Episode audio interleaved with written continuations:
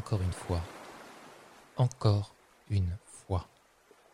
Jouer avec le cosmos n'est pas sans conséquence. Encore une fois, les événements ont lieu. Mais ont-ils vraiment lieu? Encore une fois, les lignes entre l'imaginaire et le réel se brouillent. Encore une fois, les intrigues s'accélèrent, ralentissent, stop, recommencent. Encore une fois.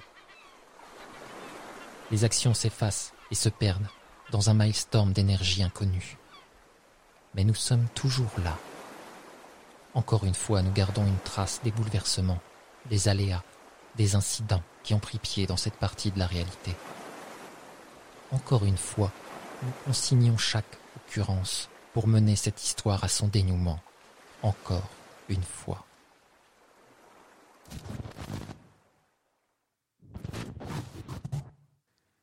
Le réveil de l'agent Brown, s'il inquiète Babs et Elliot, ne semble pas les mettre en danger immédiat.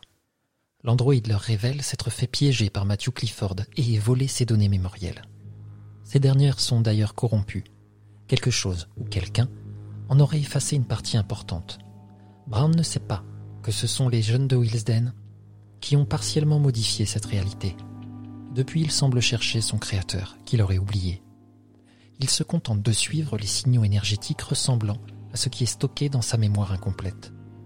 Le phare en émet de par la technologie qui s'y trouve, et Babs aussi. Brown applique une seule directive récupérer et protéger le matériel ayant la même signature que celle de son créateur. Mais il est aussi en quête de sa mémoire perdue.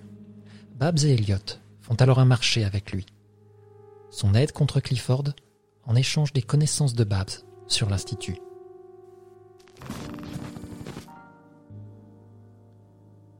Le groupe se rend chez les grands-parents de Babs pour trouver la maison sans dessus-dessous la grand-mère de Babs assommée, et un mot de Clifford adressé au grand-père. Il détient Elijah et ne le rendra indemne que si M. Montgomery lui ramène le composant secret qui alimente la machine à multivers du phare.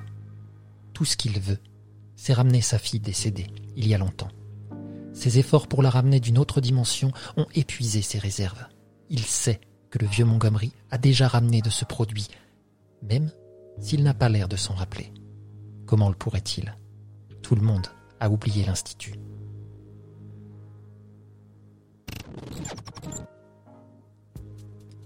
Après avoir appelé les secours, notre trio nouvellement composé vole la voiture du voisin.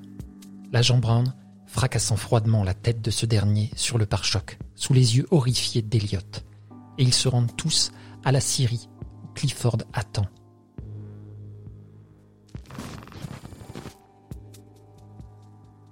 Le plan d'action est simple. Brown rentre seul pour faire face à Clifford, tandis que les deux adolescents se glissent discrètement à l'arrière du bâtiment. Il repère alors Elijah, attaché à une chaise, et assiste à l'arrivée de Brown. Celui-ci se fait malheureusement taser par Clifford qui, connaissant la nature de son opposant, avait pris ses dispositions. Les deux jeunes tentent de profiter de la diversion pour libérer Elijah, mais c'est un échec. Et si l'affrontement qui s'ensuit semble en premier lieu tourné à leur avantage, Clifford finit par sortir une arme à feu et reprend la main. Le grand-père de Babs choisit ce moment pour arriver, achevant de rendre la situation encore plus chaotique. Les deux hommes se battent, tandis qu'Eliot et Babs détachent Elijah. Clifford, plus jeune, finit par assommer M. Montgomery, lève son arme et tire sur les fuyards. Elijah s'écroule. Babs et Elliot sont sous le choc. Ils ne peuvent que regarder horrifiés la situation se dérouler. Les systèmes de l'agent Brown redémarrent. Il se redresse, et alors que Clifford ne l'a pas remarqué, il surgit derrière lui, attrape sa tête et met fin à sa vie d'un simple geste. Les deux adolescents, toujours secoués, se jettent sur Elijah et cherchent sa blessure, mais n'en trouvent aucune. La balle s'est simplement écrasée sur lui, comme s'il était incassable. Ils arrivent à le réveiller, et ils fuient tous les trois au son des sirènes de police.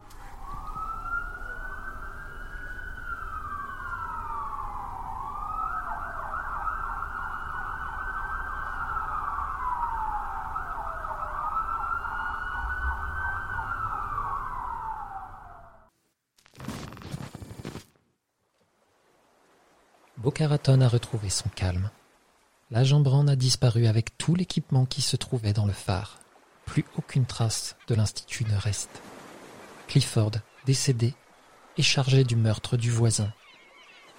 Et le grand-père de Babs est en convalescence à l'hôpital. Elijah, pour sa part, est très silencieux ces derniers jours. Les vacances se terminent. Babs et Elliot se font leurs adieux sur la plage. Si le garçon a découvert tout un monde et regrette de ne pas pouvoir s'investir plus dans la vie de Babs, elle, de son côté, semble plus lointaine. La main de ce garçon dans la sienne sonne comme l'enterrement de ses illusions. La jeune Babs a pris des résolutions. Elle ne peut plus s'attacher à n'importe qui. Elle ne veut plus mettre les gens en danger. Il est grand temps de rentrer à Willesden.